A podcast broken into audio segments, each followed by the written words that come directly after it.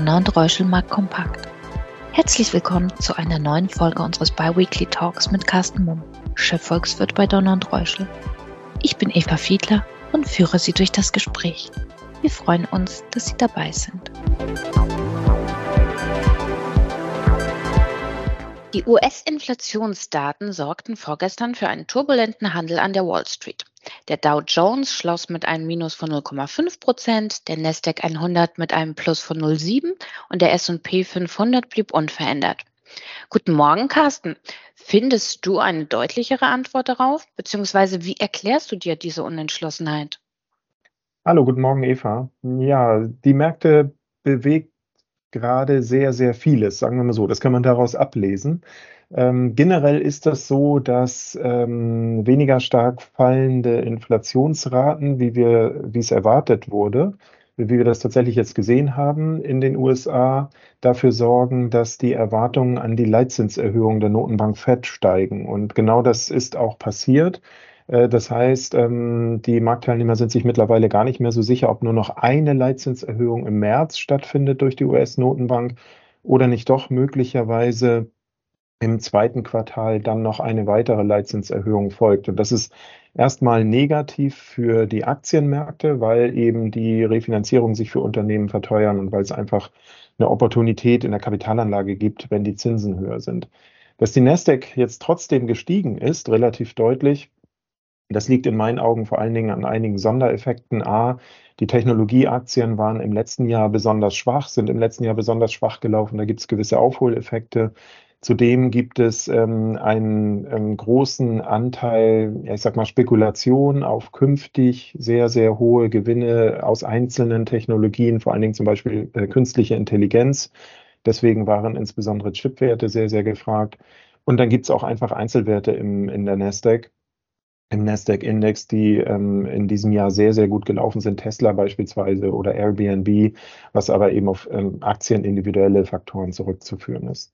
Insgesamt haben wir immer noch die Situation, dass zurzeit eigentlich schlechte Nachrichten von der konjunktureller Seite gute Nachrichten für die Märkte sind, weil die Anleger also davon ausgehen, dass wenn die Konjunktur sich deutlich abkühlt, die Notenbank in den USA eben schneller in eine Leitzinserhöhungspause geht, also weniger stark die Leitzinsen anzieht. Und das zeigt eigentlich nach wie vor, dass wir in einer Situation sind, wo ja, geldpolitische Entscheidungen mehr Einfluss auf die Märkte, auf die Aktienkurse haben als klassische konjunkturelle oder Unternehmensindikatoren. Mhm. Aber auch die US-Inflationsdaten enttäuschten ja. Und mit der angesprochenen Bedeutung dieser für die Fed, war es das mit der Hoffnung auf eine Zinssenkung in diesem Jahr? Also ich bleibe bei, meinem, bei meiner Einschätzung, was das Thema angeht, dass man über Zinssenkung tatsächlich überhaupt noch gar nicht nachdenken braucht. Das ist überhaupt noch gar kein Thema. Aus zwei Gründen. Zum einen hat sich die Notenbank, genau wie die EZB auch, ähm, die Notenbank in den USA sehr, sehr klar dazu bekannt, zunächst einmal die Inflation zu bekämpfen. Zwar sinkt die Inflation in den USA ja schon etwas länger als in, in, in Europa, aber immer noch sind wir auf sehr, sehr stark erhöhten Niveaus. Und klare Bekenntnis gibt es weiterhin eben von Seiten der Notenbanken, dass sie sagen, wir wollen die Inflation runterbringen und das auch im Zweifel, wenn diese Zinserhöhungen zu Lasten der Konjunktur gehen. Also wir nehmen dafür eine Rezession in Kauf. Das steht nach wie vor unumwunden ganz klar fest. Dann haben wir eben die Situation, dass die Inflation in den USA zwar weiter sinkt, aber eben nur noch ganz, ganz leicht. Und vor allen Dingen die Kernrate, das ist der Anteil der Inflation, der, in denen eben Energie- und Nahrungsmittelpreise nicht eingehen. Also im Grunde genommen die breite Teuerung ähm, aller Produkte, die es so gibt, die in der Inflationsberechnung eine Rolle spielen. Diese Kernrate ist eben noch sehr, sehr stabil auf relativ hohen Niveaus. Dann haben wir die Perspektive, dass ähm, wenn China die aktuelle Pandemiewelle übersteht oder überstanden hat, ab dem Frühjahr wahrscheinlich die chinesische Volkswirtschaft mit einem sehr, sehr hohen Wachstum zurückkommen dürfte und dann natürlich am Weltmarkt als Nachfrage auftritt bei Rohstoffen, bei Energie, bei Transportdienstleistungen oder auch bei Vorprodukten. Und dann dürften sich diese Komponenten wieder verteuern, was dann die sinkende, die, die Tendenz zu sinkenden Inflationsraten in der Eurozone und in den USA weiter abschwächt.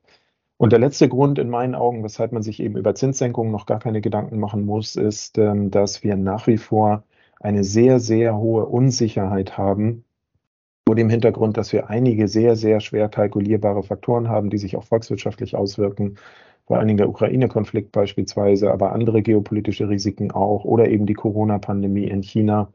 Und darum ist es kaum möglich, in meinen Augen auch auf volkswirtschaftlicher Seite und eben auch nicht für die Notenbanken, Prognosen anzustellen über Wachstumsdynamik oder über Inflation in einem Zeitraum, der sechs, über sechs Monate hinausgeht.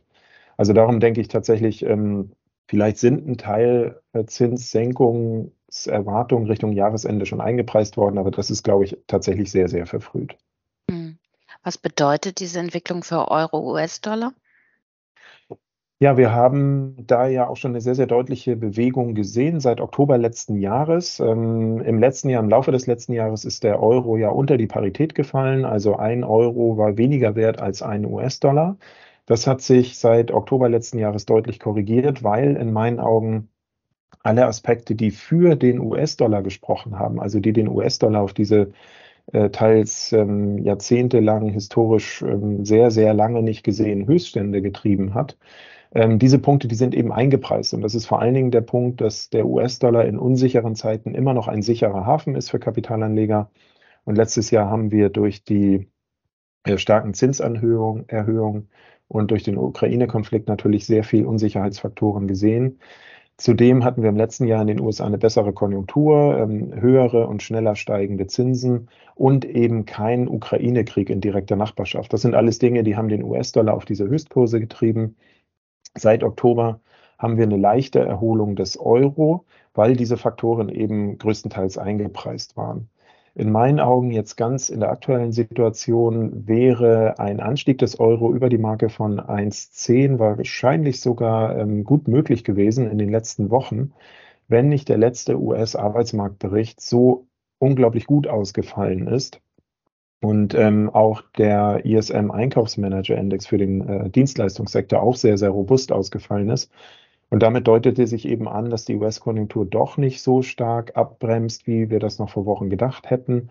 Und dass die Notenbank, wie eben schon angesprochen, möglicherweise doch noch weitere Zinserhöhungen umsetzt. Und das hat dann wieder äh, den Höhenflug des Euro beendet. Und in meinen Augen, wenn wir diese ganzen Argumente gegenüberstellen, dann haben wir im Moment eigentlich eine Pattsituation, und ich würde für die nächsten Monate weder eine ganz große Dynamik in, äh, für den Euro noch für den US-Dollar erwarten. Ähm, in meinen Augen ist es realistisch, dass wir uns eher seitwärts bewegen in so einer Spanne vielleicht zwischen 1,05 und 1,10. Hm. Der IWF hat ja gerade erst die globalen Wachstumserwartungen für dieses Jahr von 2,7 auf 2,9 Prozent angehoben. Also die Industriestaaten schwächeln und etwa die Hälfte des Wachstums fällt auf China und Indien. Welche Faktoren tragen deiner Meinung dazu bei? Ja, das ist tatsächlich sehr, sehr bemerkenswert, um das nochmal in anderen Zahlen auszudrücken. Also wenn wir die Wachstumserwartungen des IWF global für dieses Jahr nehmen, die du eben gerade angesprochen hattest, und das mal unterscheiden in diese beiden Gruppen, Industriestaaten und Schwellenländer, dann ist es so, dass die, die Gruppe der Industriestaaten in diesem Jahr nur um 1,2 Prozent wachsen wird, höchstwahrscheinlich, während die Gruppe der Schwellenländer um 4,0 Prozent wachsen wird. Also das ist schon mal ein sehr, sehr deutlicher Unterschied. Eine Rolle spielt in diesem Kontext natürlich die eben von mir schon angesprochene Erwartung, dass China ab dem zweiten Quartal wieder sehr, sehr stark wachsen wird. Also die Wachstumserwartungen für China für das Gesamtjahr liegen so zwischen 5 und 6 Prozent. Wenn wir davon ausgehen, dass das erste Quartal sehr schwach ausfällt, heißt das also, das zweite, dritte und vierte Quartal werden in China ein sehr, sehr hohes und dynamisches Wachstum bringen. Das treibt natürlich schon mal äh, dieses Wachstum auch für die gesamte Gruppe der Schwellenländer deutlich an, weil China einfach ein sehr hohes Gewicht hat. Generell haben aber Schwellenländer natürlich eine höhere Wachstumsdynamik, weil sie von einem niedrigeren Wohlstandsniveau auskommen. Also wer schon ein sehr hohes Wohlstandsniveau hat, für den ist es eben sehr, sehr schwierig, sehr hohe Wachstumsraten umzusetzen. Das ist in Schwellenländern ähm, generell einfacher und entsprechend ist das Wachstum höher. Allerdings muss man auch sagen, dass eben der Anteil der Schwellenländer am weltweiten globalen Bruttoinlandsprodukt an der Wachstumsdynamik sowieso stetig steigt weil die Schwellenländer eine ganz andere Dynamik ausweisen. Also vor allen Dingen in Südostasien haben wir in der Regel sehr junge, technologiebegeisterte und risikoaffine Bevölkerung, die also ähm, vor diesem Hintergrund schon eine ganz andere Wachstumsdynamik entwickeln als eben demografisch schlechter aufgestellte Industriestaaten die ähm, eben schon ein sehr hohes Wohlstandsniveau erreicht haben. Demografisch ähm, bedingt, muss man sagen, sieht es in China zurzeit auch tatsächlich gar nicht so gut aus. Auch China hat ein Problem mit einer alternden Bevölkerung. Und ähm, ja, insofern spielt die ähm, ganze, das ganze Umfeld der Schwellenländer eigentlich weiterhin eine sehr, sehr wichtige Rolle. Ähm, zudem viele Schwellenländer nach dem wirtschaftlichen Einbruch im Zuge der Corona-Pandemie bisher keine deutliche Erholung zu verzeichnen hatten. Und es liegt eben daran, dass Schwellenländer anders als Industriestaaten weder fiskalpolitisch noch geldpolitisch so eine hohe Kraft hatten, dagegen zu steuern. Also Industriestaaten sind vielfach ähm, deutlich besser nach dem Corona-Einbruch wieder auf die Wachstumsspur geraten als Schwellenländer und das kann sich eben jetzt in den kommenden Monaten ändern. Mhm. Vor diesem Hintergrund ähm, sollten Anleger die Emerging Markets dann jetzt wieder stärker als Anlageform berücksichtigen? Und falls ja, welche Risiken müssen sie beachten? Ja, also ich glaube, Schwellenländer gehören so oder so in ein breit gestreutes Aktien- oder Anleihenportfolio heutzutage dazu, eben alleine schon wegen des großen Anteils oder wegen der immer stärker wachsenden Bedeutung für die weltwirtschaftliche Wertschöpfung der Schwellenländer. Allerdings glaube ich, dass man hier zurzeit nicht gut beraten ist, wenn man einfach pauschal sagt, ich nehme Schwellenländer rein. Ich hatte das eben schon angedeutet. Ähm, wenn man beispielsweise global anlegende Schwellenländer Fonds oder ETFs anschaut, dann haben die oft einen sehr, sehr hohen China-Anteil. Und China ist in der Gruppe der Schwellenländer, wenn man es denn überhaupt noch zu der Gruppe der Schwellenländer dazuzählen möchte, ist es sicherlich ähm, irgendwo langsam mal auf der Schwelle in Richtung weiterentwickelter Staaten. Aber China hat eben einige spezifische Risiken, die es im Moment noch mit sich bringt. Darum ähm, ist ähm, China-Investment vielleicht nur bedingt zu empfehlen. Und die besonderen Faktoren sind, dass nach wie vor ähm, relativ hohe Risiken am Immobilienmarkt in China bestehen ähm, und natürlich in meinen Augen auch politische und rechtliche Unsicherheiten eher gestiegen sind. Vor allen Dingen dadurch, dass ähm, der Staatspräsident Xi Jinping sich ja im Herbst letzten Jahres quasi zum äh, Staatschef auf Lebenszeit hat küren lassen. Und immer dann, wenn sich sehr viel Macht auf eine Person konzentriert, nehmen einfach eben politische und juristische Risiken zu. Hinzu kommt in China eben dieser ähm, demografische Effekt. Äh, China hat eine alternde Bevölkerung. Ähm, China hat jetzt im letzten Jahr das erste Mal seit Jahrzehnten ein negatives Bevölkerungswachstum zu verzeichnen gehabt. Und das ist eben negativ für die Wachstumsdynamik.